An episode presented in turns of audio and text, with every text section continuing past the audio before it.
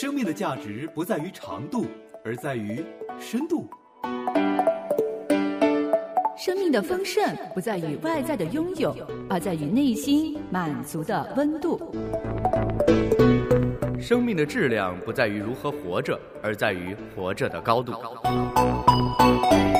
有深度，有温度，有高度，这个生命棒棒的。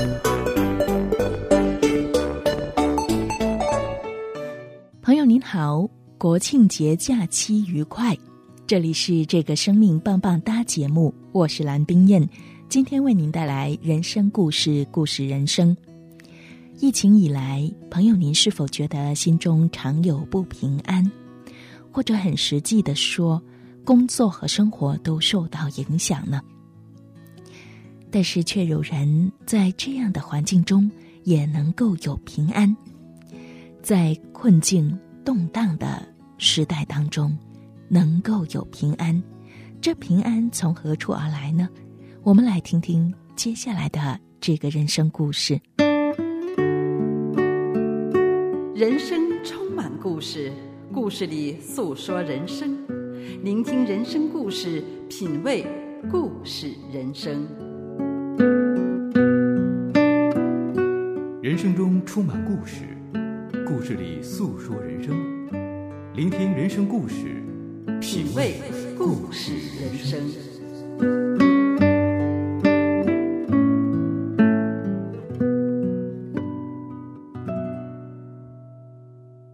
动荡时代中的平安。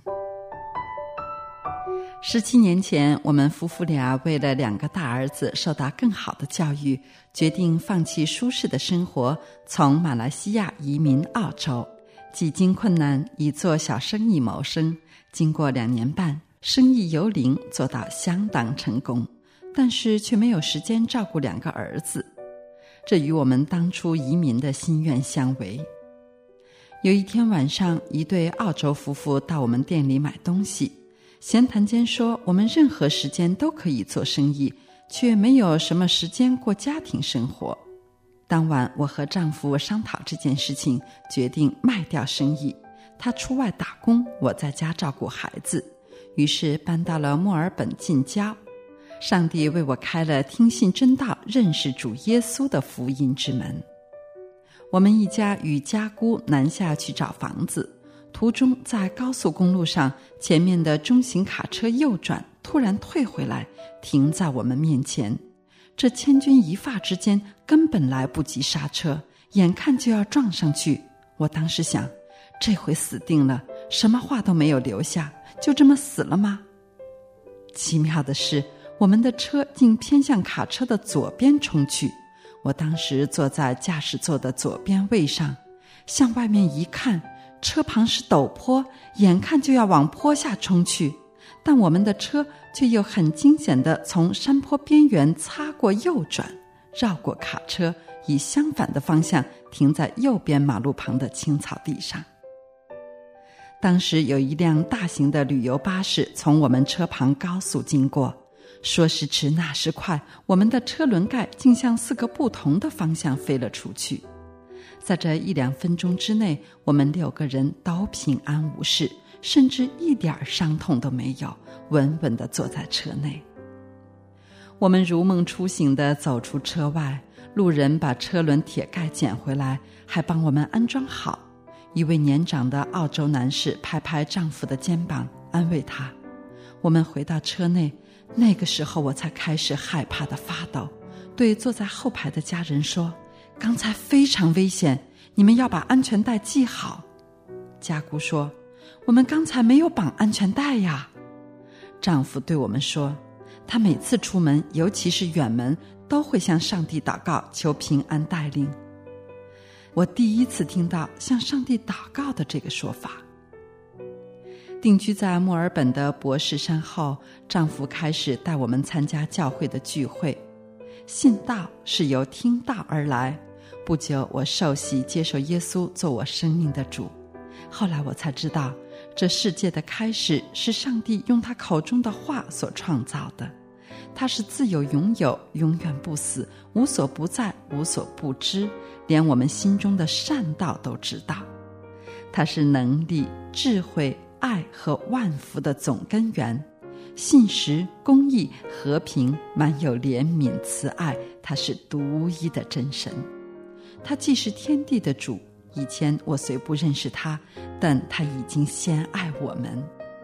在那次车祸中，短短的一两分钟，我们的车没有撞上卡车，没有掉到陡坡下，没有被旅游巴士撞上，后排的人都没有系安全带，小儿子才三个月大，小生命非常的脆弱，任何碰撞都可能没命。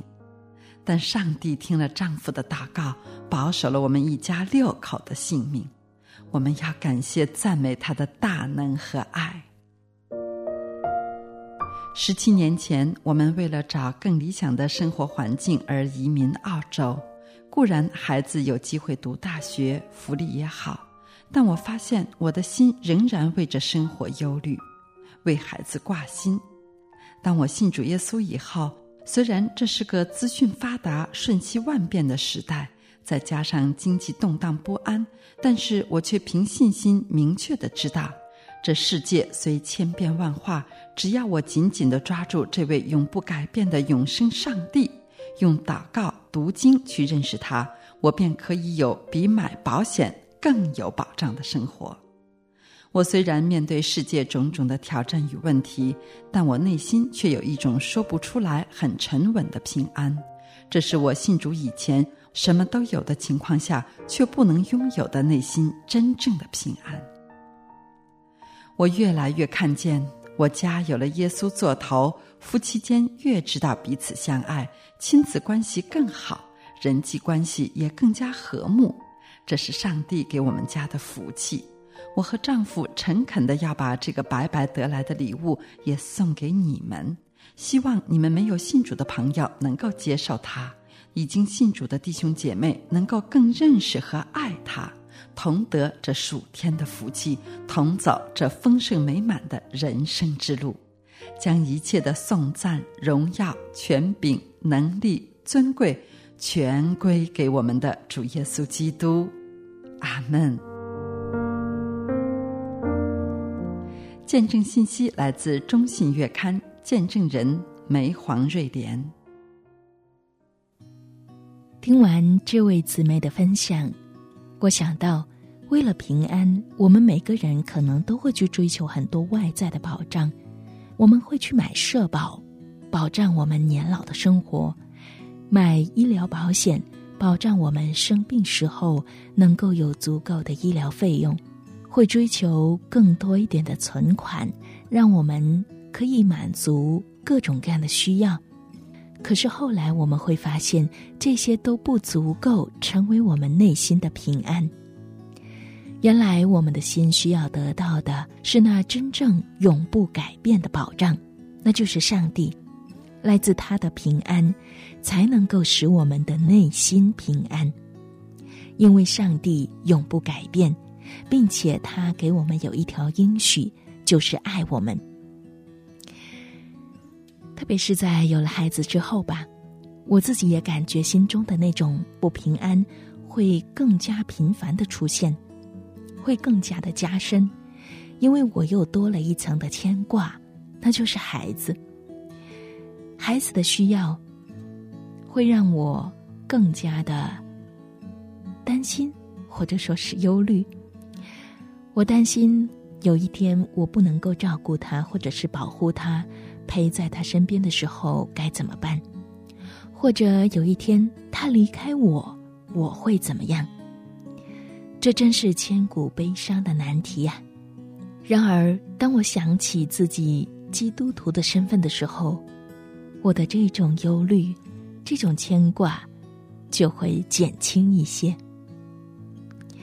在信靠基督的人的心里，或者说在我们的生命里。这样的担心、害怕和忧虑是有出路的，是怎样的出路呢？我们来听听接下来的这个主人公的诉说。怀抱有时，有一个日本人在网上搜索家乡，他在谷歌地图上输入地址，屏幕上出现了老家的街道。童年的巷子边，他忽然看见一个熟悉的身影，那是几年前已经去世的父亲，就站在自家门前。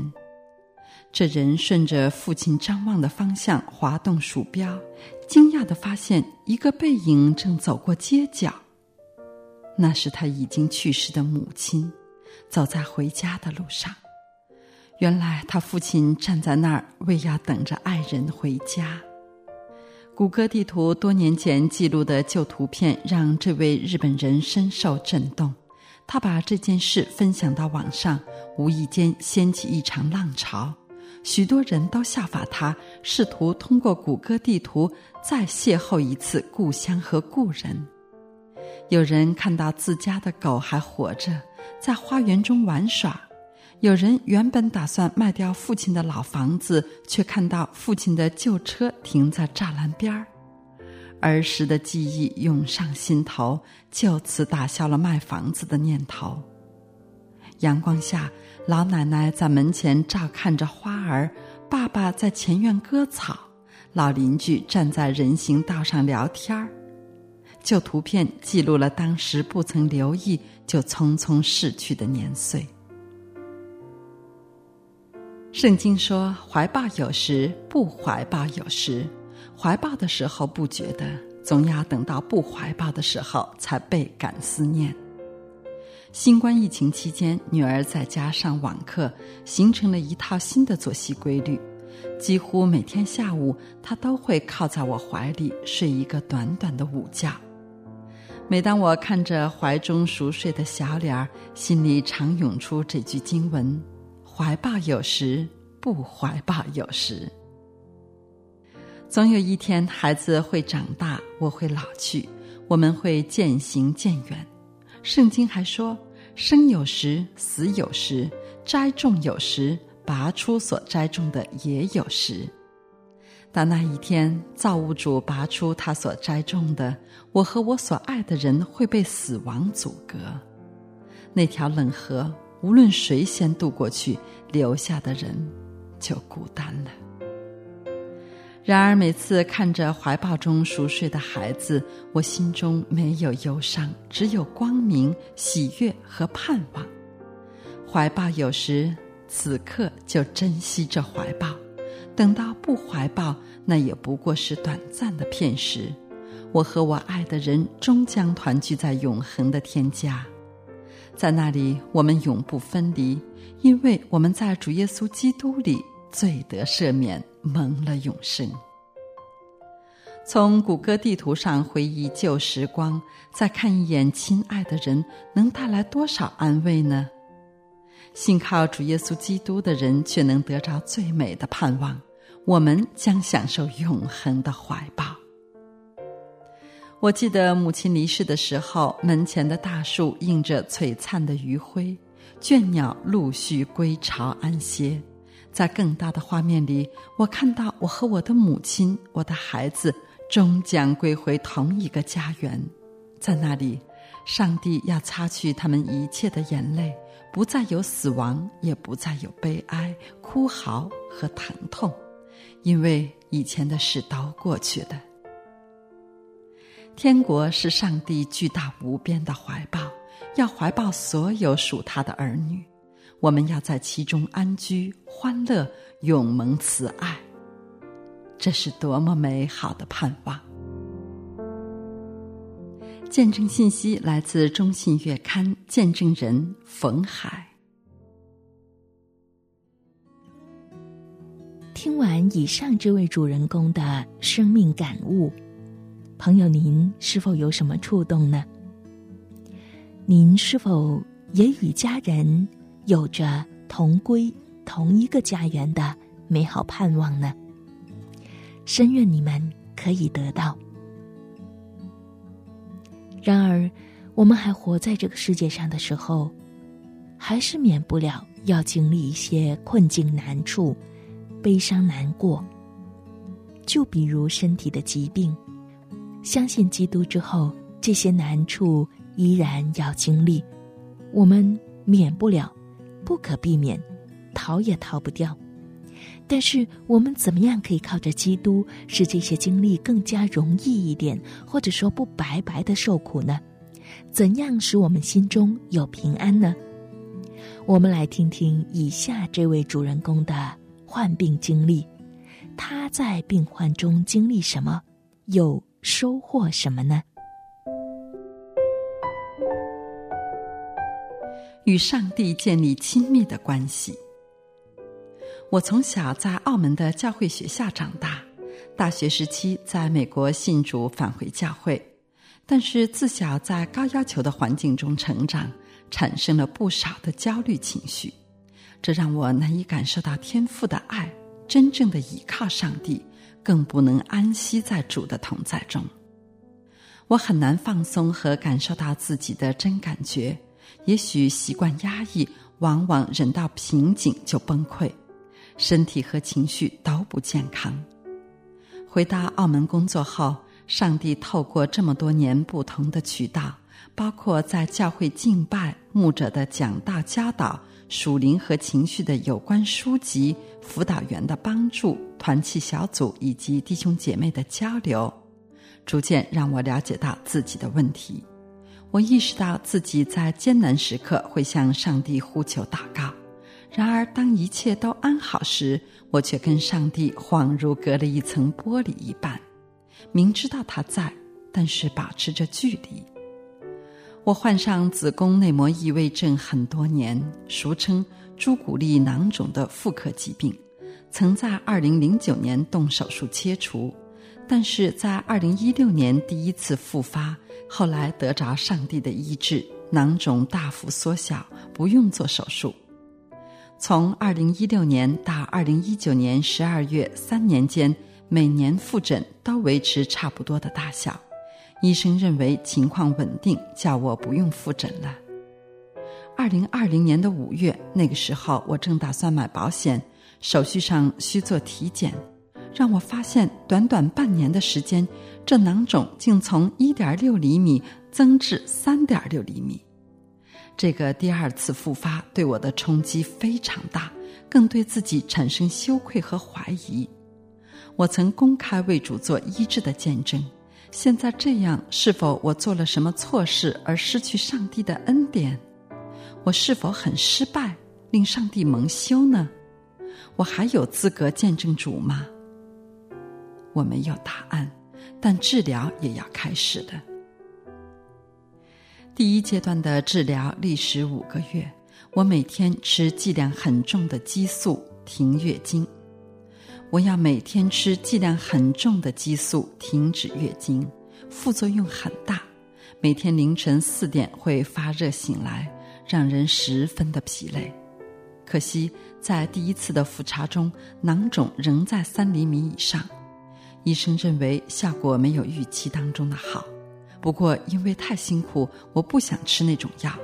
之后的三个月，医生让我改吃剂量比较低的药，并安排第二阶段的复查，看看情况如何。我回想这次复查的原因，可能是二零二零年初始的新冠疫情让我十分的恐惧担忧，同时在全程家居隔离期间，有两位朋友因为重病相继离世。又经历过与朋友很大的误会、家人患病等令人心痛的事，一连串的负面情绪都影响到我的健康。只是当时我仍依靠自己，不能安息在上帝里面。这次的再复发让我意识到与上帝的关系有问题，需要改变。一方面，我把握在教会一直祷告的机会；另一方面，我尝试在安静祷告中，把所有的真感觉，包括恐惧、委屈、无助、愤怒，甚至违反真理的意念，都坦然告诉天父，学习真正的依靠主。在半夜醒来，没有人能帮助我的时候，单单的安静等候上帝。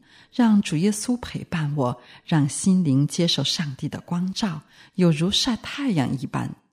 往往在这些时间，圣灵会深深的安慰，甚至启示以往压抑很久而忘记了的伤痛，让我可以大哭一场，抒发感受，认罪、祷告而得释放。放下自己的包袱，学习倚靠上帝，单单安息在主的同在中，好像小孩子一样，感受被天父所爱和接纳。